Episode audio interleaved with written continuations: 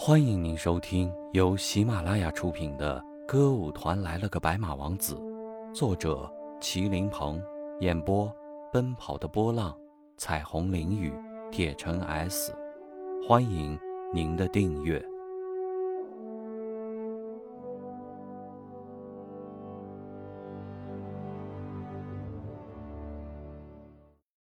第三集。房间里，刘小姨正在用丰乳器为她那对不争气的乳房埋头苦干。这在近段时间里是寝室里常见的镜头。怎么样，有效果吗？坐在她对面的蓝依依关心地问道。刘小姨仍在折腾她的乳房，没有搭理她。她最烦的就是蓝依依问她这个问题。别人问她还没有这种感觉，只是她一问。他就烦，在他看来，他对他的这种关心完全是虚伪的，是得益于他自己奶子大的优越心态。是不是大了一点儿？蓝依依并不知道刘小一的心态，接着又问了一句。刘小一这回不但没有理他，反而还指桑骂槐的骂道：“该死的，你怎么长成这样啊？”可是。蓝依依却依然毫无自知之明的继续关心。哎，上次不是打听到有一种丰乳药很有效吗？说是内含三十多种药物精华，你试过没有啊？真是见鬼了！你别跟我提那个丰乳药了，都是骗人的鬼话。刘小姨烦的开始骂人了。什么保证一个星期就见效？我都吃了一个多月了。还是一点点，还是一点点。刘小姨气得把丰乳器都摔了。别着急，别着急。蓝依依不知用什么话安慰她才好，只是重复这三个字：“你以后别问我这个了，好不好？烦人！你不要这么烦，我不要你关心，你别管我这是大还是小的。”蓝依依。一下被弄得说不出话来，这就叫啊！正在此时，范飞燕风一般连蹦带跳的跳了进来，她照例汗流满面，手上拎着一对滑冰鞋。叫什么？刘小一没好气的瞪了范飞燕一眼。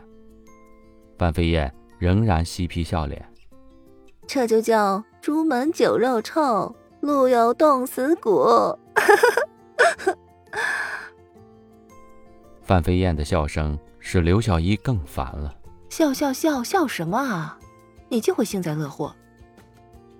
你别以为你身上什么都好啊，说不定以后得癌症呢。得癌症？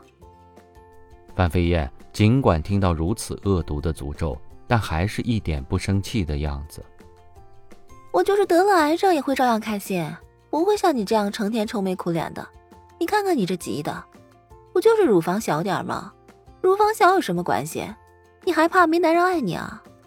你知道男人最关心的是什么吗？我告诉你，不是你这个地方，而是你那个地方。你看你这张嘴，净说下流话，肯定是在外面被一些不三不四的人带坏了。什么叫带坏了？我又没偷又没抢，不就是在外面玩玩吗？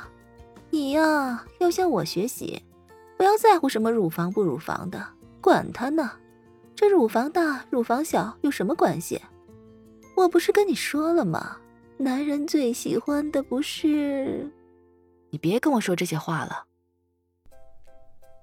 没料到刘小一竟然吼了起来。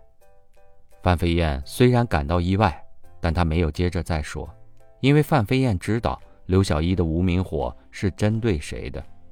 近段时间以来，他发现刘小一跟蓝依依的关系突然变得很不好。开始他还不明白，因为过去他俩的关系还是不错的。可是不知为什么，刘小一就莫名其妙的变了，变得经常无端的发脾气，也很少搭理蓝依依。后来范飞燕和宋丽萍才悟过神来，原来。关系不好的根源不在别的，就在蓝依依有一对令刘小一嫉妒的丰满乳房上。范飞燕没再说话，她径自收拾自己的东西去了。刘小一正在气头上，仍然呆呆地坐在那里，而蓝依依则像犯了个错误似的，也坐在那儿不知所措。就在寝室处于沉默的这阵子，宋丽萍这时回来了。只见他一只手上拎着一袋苹果，另一只手上拿着一个已经残缺的苹果。不言而喻，那残缺的部分正在他的嘴巴里。他一边吃着苹果，一边对大家说道：“哎，有件事儿，你们知不知道？什么事儿啊？”范飞燕问他。看样子，你们是不知道了。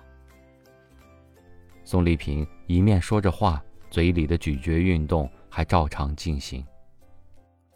有话快说，有屁快放。范飞燕说话就是这风格。你说话文明点。宋丽萍这时才把一口苹果吞了下去。这事儿我也是刚才才听说的，团里。刚说两个字的宋丽萍又咬了一口苹果，以致这句话被咀嚼运动挡住了，没有说出来。团里怎么了？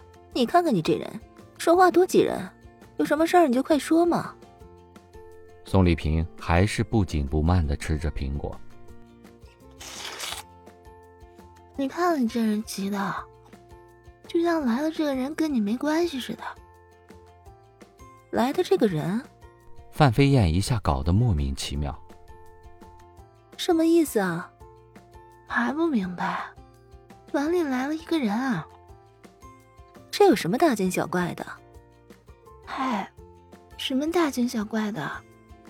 我告诉你，这在我们团可是开天辟地的。什么开天辟地的？你别说的这么玄乎。我说的玄乎。团里刚刚分来一个大学生，你们说这是不是开天辟地啊？大学生，三个人一听这话，都不约而同的把眼睛睁得大大的，那神情就像是动物园给剧团分来了一头稀世怪兽。亲爱的，悄悄告诉你哦，下一集更精彩呢。